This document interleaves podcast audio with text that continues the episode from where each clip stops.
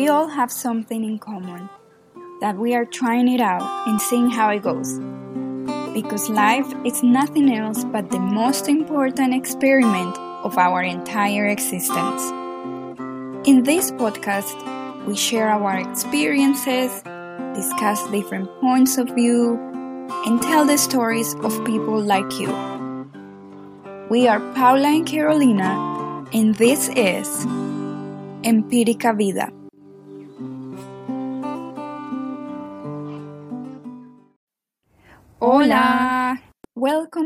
Empírica Vida, Empirical Life, a podcast about how we navigate life, guessing, trying, experimenting, basically using Empiria. Usually, our podcast is in Spanish. There's a topic for each episode. Paula and I share our experiences, and we have a guest that tell us their story. To give you a quick introduction, Paula and I grew up in Medellin, Colombia. We know each other since first grade, so kind of like a long time ago. We didn't talk for many years, and during the pandemic, we reconnected and started this podcast. Paula is recording from Medellin, and I am recording from New York. This is the first time we do an episode in English our guest does not speak Spanish, and we wanted him to be able to hear his own story. So it was the perfect excuse to share the episode with the English speaking world. Our protagonist seemingly has a very normal life, but he has asked us not to use his real name, so we will call him Eme. The story takes place in Aleppo, Syria while the country is going through some turmoil. A group of protesters were captured and killed by the armed forces of President Bashar al Assad. This was around 2012. These killings led to more protests, followed by more violence from the government.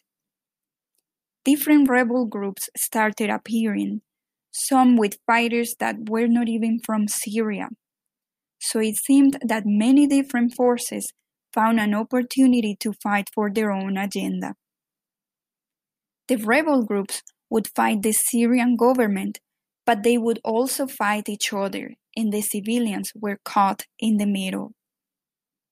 With all this in the background, Eme was trying to live a normal life. He was an assistant professor at the university he was a thesis advisor for different students. He worked as a civil engineer for a company. But what he really liked was teaching, so he wanted to be a professor. Eme wanted to have his own home, just like many of us. So he took a loan from the bank and bought an apartment, and he lived there with his wife and daughter, a two year old girl. And that was life at the beginning of our story. But let's hear it in Eme's own words. At the beginning of 2012, the war, let's say, didn't start. At that moment, it, it had started with just some demonstrations across the country, but not in every city. So Aleppo hasn't begun at that time with demonstrations, and every city which had the demonstrations, they were resisted with uh, excessive force, let's say. And by that time, everybody thought, well, it's going to end soon because something like that just happened in the 80s also. And it didn't last long. And the government had seized control again of most of the country. So we thought that it's not going to be so dramatic this time we knew that's going to be some casualties, but we were wrong. So it started to escalate at the end of 2012. Suddenly, it, or let's say abruptly, everything just escalated like quickly. A few people were killed, so they were starting to form some rebel groups and started to weaponize and that that upset the government and they started with in Aleppo like really aggressive, not like the other cities. So just started to do a lockdown. We had no electricity more. We had more. We had no water for uh, drinking more. I remember it was the beginning of December 2012, where it was the beginning of a really horrific winter for me. So we, we use uh, electricity a lot for heating. So no electricity. The city was deprived from such uh, sources. Like we didn't have uh, diesel. We used also diesel for heating. We looked like penguins in, in our apartments. we, we were, everybody of us were wearing three to five or six layers sometimes of clothing I used to see my kid and, and laugh and cry at the same time when I see her really like walking like a penguin. She couldn't play because she was wearing really, really thick layers. It was really cold, like minus eight or 10 degrees without a heating. So I don't, I don't know if you guys can imagine that. During the day, it's a little bit more tolerable, seven to 10 degrees in the morning and, and during the day. But then in, in the night, it gets really cold. So what I was doing, uh, I was collecting small chops of wood from the trees that were nearby, and cut them, and starting a fire in the apartment. Literally, I was starting the fire in the in the apartment. So I was using my old heater, let's say. The the main source of, of fuel for this heaters, it's usually diesel. But since we didn't have diesel, so I was using the wood. So I was cutting the wood and firing it in this heater, let's say. So I I think my lungs now have more uh, ashes and and and uh, fumes from these fires uh, more than a, a 10 year smoker. I don't know. I, I don't smoke, by the way, but it was really, really idiot. But that was my only uh, way of providing heat to my family. And we used to make fun about it and, and laugh how are we making the fire no guys it's some it makes fun for the kids to see how how fire starts but we were laughing in front of our daughter but it was really sad. It's it's it's not a good it's not a good experience not a good memory. I don't i hope that nobody goes through that. It's it's really annoying and it's really it's hurtful and, and that didn't last also a lot of times. It was only enough for two or three hours and then it, has gone. We used to fill like um, every bottle every container that we have with water once the water come because the water comes once in a week or once in twice uh, in, in two weeks i once were for two weeks without a bath you don't want to get near to me in a uh, within two meters or three meters stunk a lot we used to go to the toilet and didn't flush for three or four times. I'm not imagine. like that guy, but I was I I was forced to do that because we only had the water uh, whether to cook or to drink. But we said, okay, it's just a phase. It's gonna go, and we're gonna go back to a normal living. But slowly, the the battles started to approach us. I was hearing the rockets and the grenades and everything that was going on, like few hundred meters away from our apartment and I started thinking of leaving the country, even though that wasn't an option for me. I just, I, w- I was one of the few people from my class who didn't leave the country. Usually, the, the young people, after finishing uh, studies, they go to work in the rich Arab countries like Emirates and Saudi Arabia because there are are a lot of good projects with um, really good uh, future for civil engineers. Uh, but I was saying no, I want to stay here, close to my family, close to my friends. I didn't want to leave. But when it started uh, escalating like this, I just said to myself, well, uh, our safety is more important. And it wasn't easy because the war situation, the embassies were closed, the neighbor countries were also saying that we don't want to uh, host Syrians anymore because they're going to stay in our country. We don't want that. I, I, I hated our our neighbor countries because they were the closest to us and they were supposed to help us, but they didn't do that. Eme felt despondent with no clear horizon to look to. But he was determined to find an opportunity outside Syria. Without electricity or internet at home, Eme began to go to different places where they would use a diesel generator to provide internet. It occurred to him to look for a master's degree, and he found one in Germany. Could this be the light at the end of the tunnel? He started communicating with the university. It was very difficult because the Germans wanted everything done correctly and meeting all requirements. Eme tried to explain to them that his resources were limited, that he did not have internet at home, that he couldn't print his documents in A4 size paper and put them in a cardboard folder without metal binder clips as required in the university application, and that he couldn't mail his application because there was no longer mail service in his city. But our protagonist was lucky. The university was flexible, accepted his application, and gave him green light to enroll. Now, the visa process. Oh, oh, but only the student can apply. Well, the plan is modified. Eme will go to Germany first as a student, and from there, he will arrange the visa for his wife and daughter. He has to apply at the German embassy in Beirut because there are no embassies left in his country. Everything is going well. He checks each requirement off the list until he reads deposit 8000 euros in a controlled account that what? 8000 euros? Where is Eme going to get 8000 euros from? He just took a loan from the bank to buy an apartment.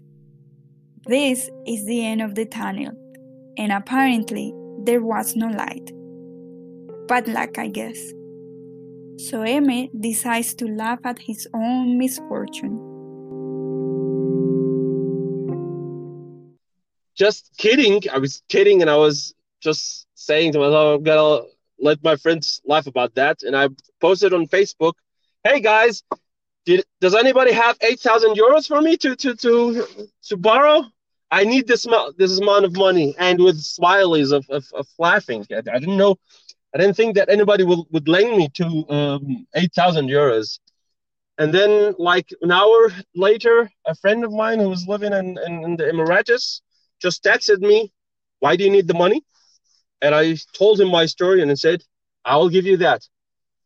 I was really shocked. Does anybody do that still in this world? But he believed in me. We were classmates.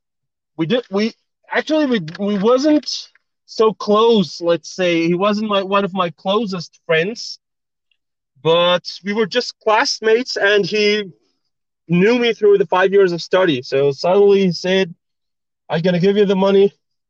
Promise me to give it back." And I know that you're gonna need this to get out of the country, and you are living in a in a war zone. So if something happened to you, I forgive you with the money. I'm not going to ask your relatives to pay me back.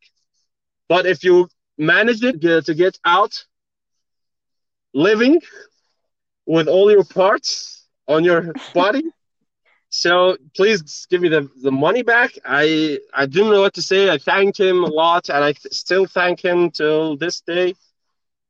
And he uh, transferred the money to a, a German bank, and he op- and he helped me opening the a locked, a locked account or a, a, a Sperrkonto, wie, wie hieß denn das? Yeah, it's a bank account Open. where you're allowed only to, to withdraw a certain amount of money. So you're not allowed to withdraw every everything uh, one. So uh, by in, installments, let's say. So he opened the the bank account for me and sent me the confirmation. I used that uh, uh, by the embassy and it worked.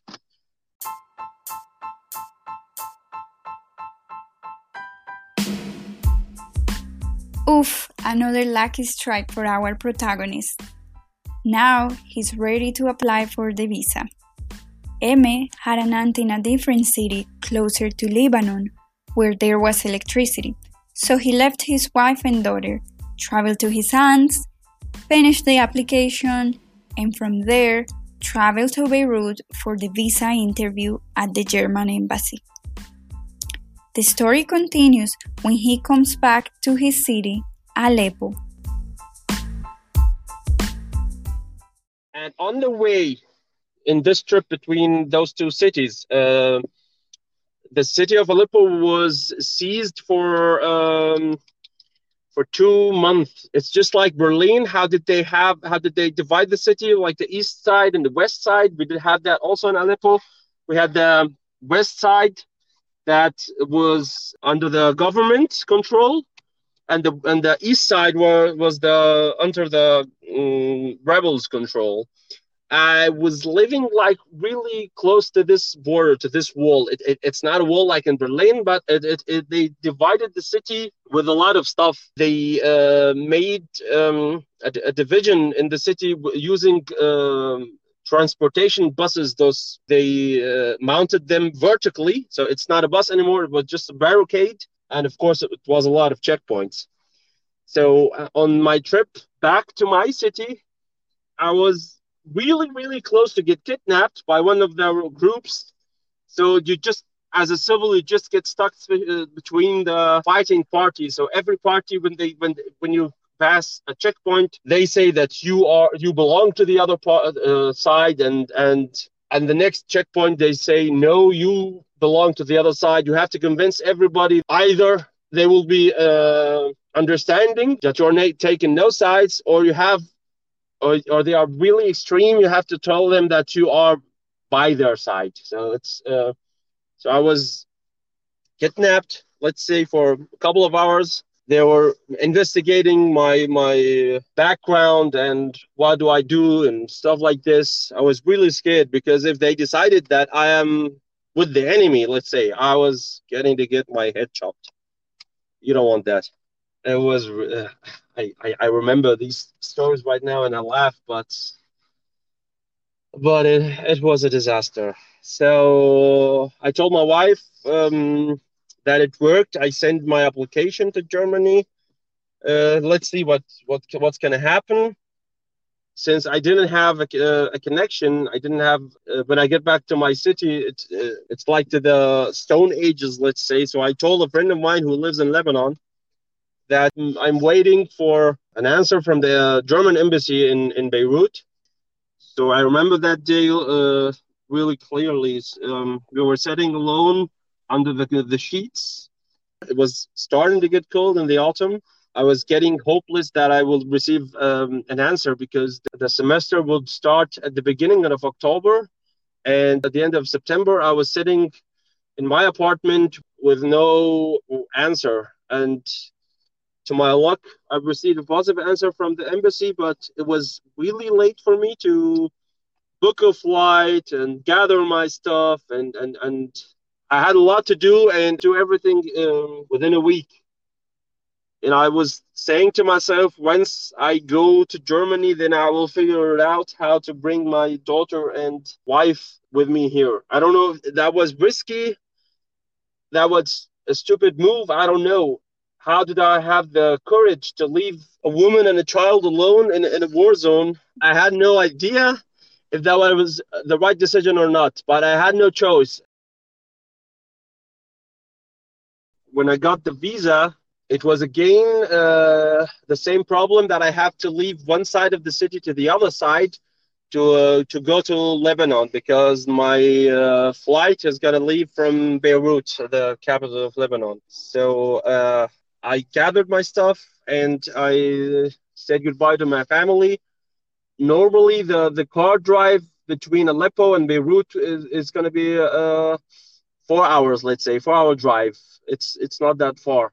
But at that day, it took me around uh, 28 hours of driving because we were driving like zigzags. You have to avoid every battlefield, every checkpoint where you know that uh, they're gonna treat you badly or maybe they will kidnap you. As I told you at the beginning, I traveled in uh, in a different ways. Um, for four hours, it was in a public transportation, then in a taxi uh, between uh, two or three hours drive, and then uh, another uh, bus, and then with the locals who transported you from uh, one end of, of a city to the other end. I don't remember the, the, the details of every ride, but it was just a messy travel. Uh, since I was a teacher at the university, I uh, was not allowed to leave let's say the country without uh, approval from my superior at the university and i didn't have that so let's say I snuck myself out from the country. And uh, in Syria, you ha- uh, every young man have to do military service for two years. It's obligatory. Uh, I didn't have that also. So once I was caught, I was gonna be s- sent to uh, front line. they because the government likes sending the people who, who, who they think that they are not on, on their side to the front lines. They, they want us to be killed. It, it doesn't matter to them. I, I, I still can't believe how did I manage to, to leave the borders. It was really tense because if the officers uh, there decided that I should go through this thorough checkout, they would find out that I didn't have all the requirement papers. But luckily, it, it worked out. So I was able to leave the country without uh, being followed. But now, but now I know that I'm followed. If I get back now, I know that I'm gonna be followed.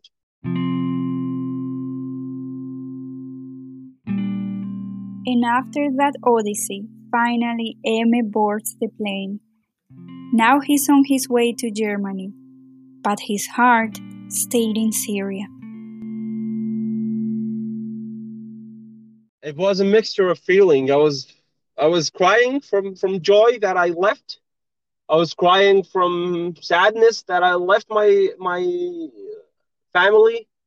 I still have a photo of my father, my mother, my uh, brother, and my wife and daughter. They were all uh, all standing in front of me in the bus.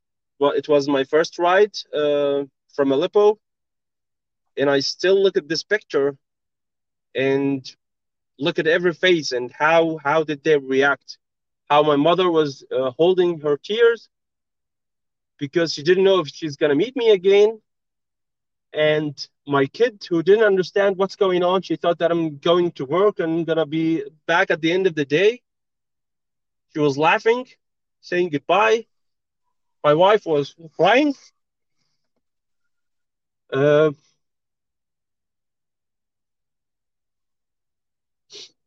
my father was trying to be strong. I wasn't sure that I'm gonna meet them again. It was really tense moment. So um, on the plane, I was just praying and, and hoping that I'm gonna bring them to Germany to, to safety in the future. I was just praying that. I was praying the whole time.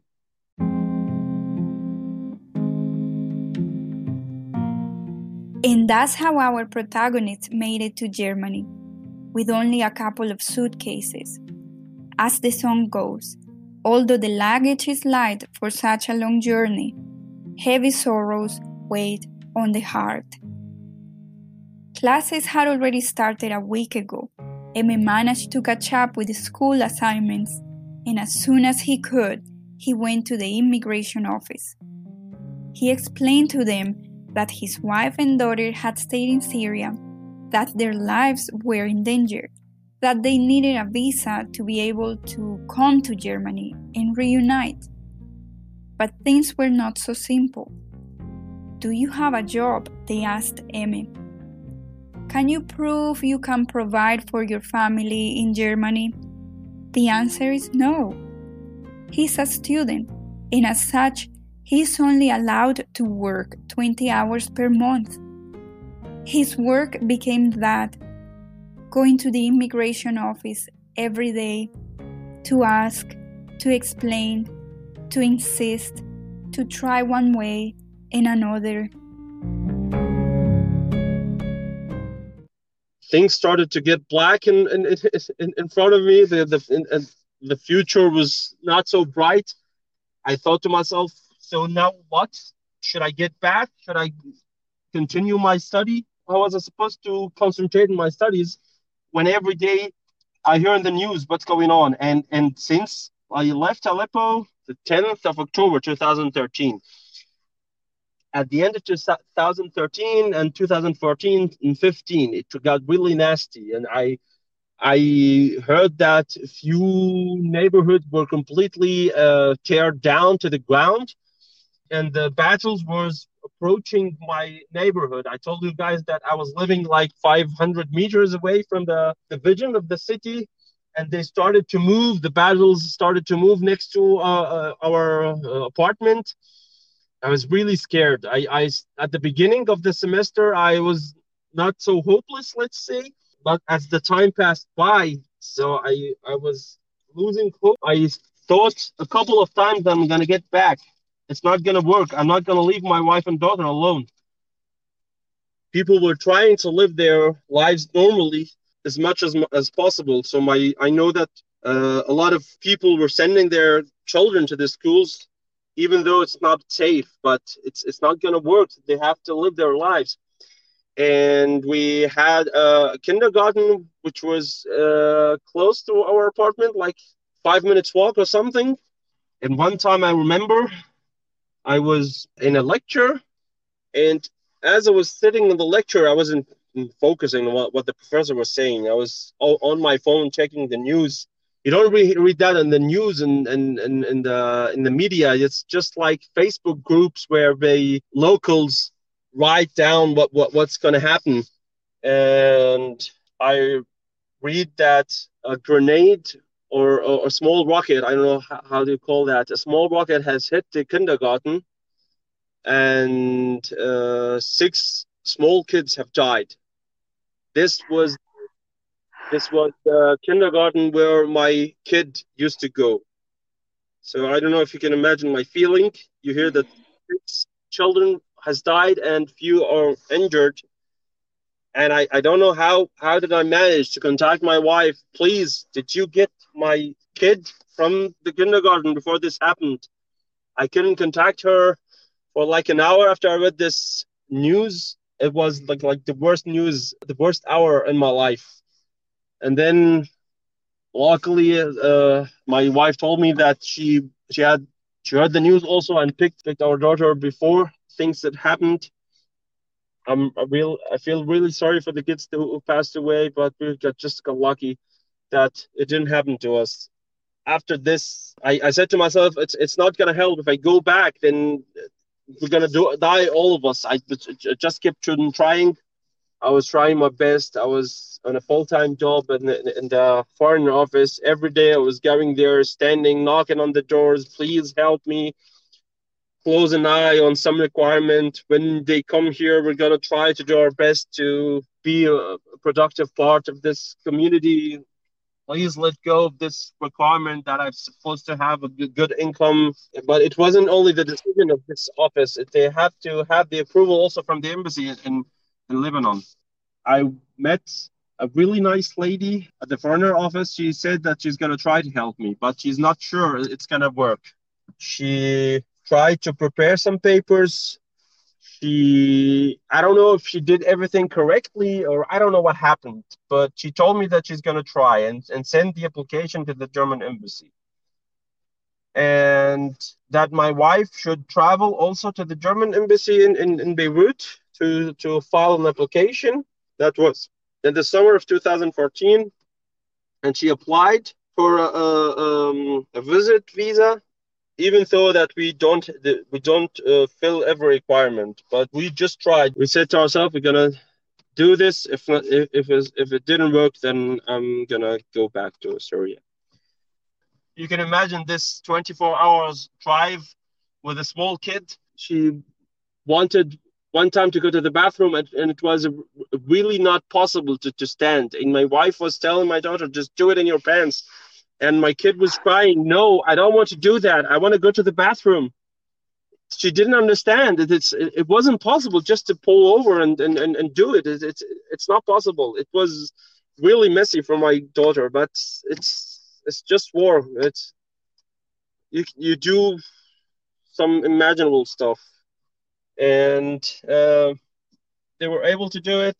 She filed an application and went back and we were praying every day that it would work that the, the, ambassador or the, the people in charge would understand that this is like a humanitarian thing. It's not it's not a normal application so every day we were waiting for this call from the embassy.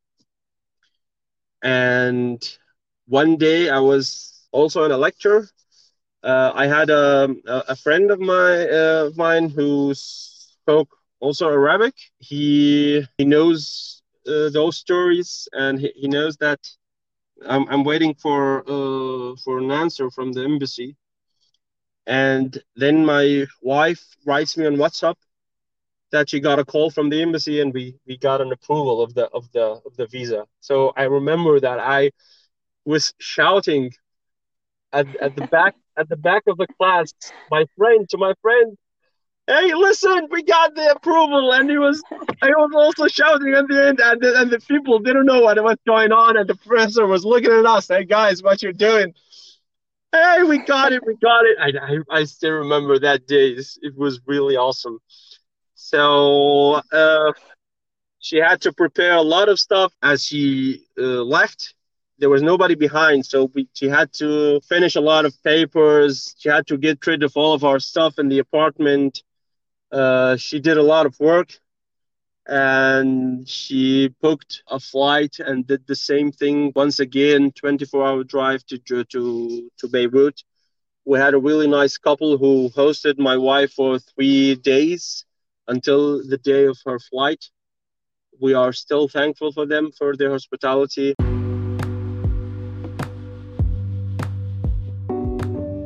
the day of, of the meeting at the airport it was one of the nicest days of my life. I, I was i was waiting for them in the in the frankfurt airport. After how long?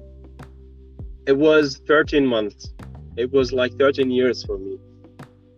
And i was waiting in the in the arrival hall and i saw my daughter at the beginning because she was running before my my wife. My wife had like uh, nine bags. She brought everything she could from from our country, and she was lifting a lot of stuff. And my kid was at the time three years and uh, a couple of months, so she was running and she was expecting to see me. And then I saw her from at the end of the hall, and she saw me and she screamed, ah! And she ran me uh, like it was just a magical moment. Yeah. Uh, and since then, we we are living in Germany, and I was able also to to bring my father and my mother to Germany. We are living in peace here, but we are still thinking every day about uh, our relatives who are still living in, in Aleppo. That was my story. I, I hope that nobody gets through the the the horrosities that I've been through, it's it's really not a nice experiment. You hear that a lot of from a lot of kids when they when you ask them what is your wishes, then they say that we wish that the world live in peace. And this this this wish comes from from an experienced man who who who lived war and lived peace and war is such a nasty thing to live in. I hope that that really hope that the world can live in peace together.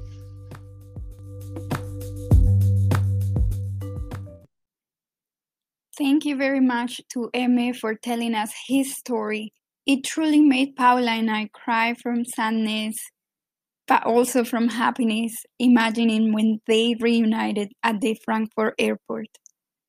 If you guys remember, Eme mentioned a classmate who also speaks Arabic and kind of went with him through that journey of trying to reunite with his family.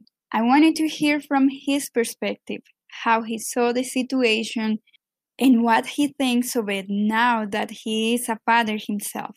We were able to get in touch with him, and here's what he told us. I remember the first time I met him on the university. The first question I asked him is about the situation in Syria, if it is really as bad as we see in the media. His response was not what I wanted to hear, as he responded without thinking that the situation is much worse than what we know.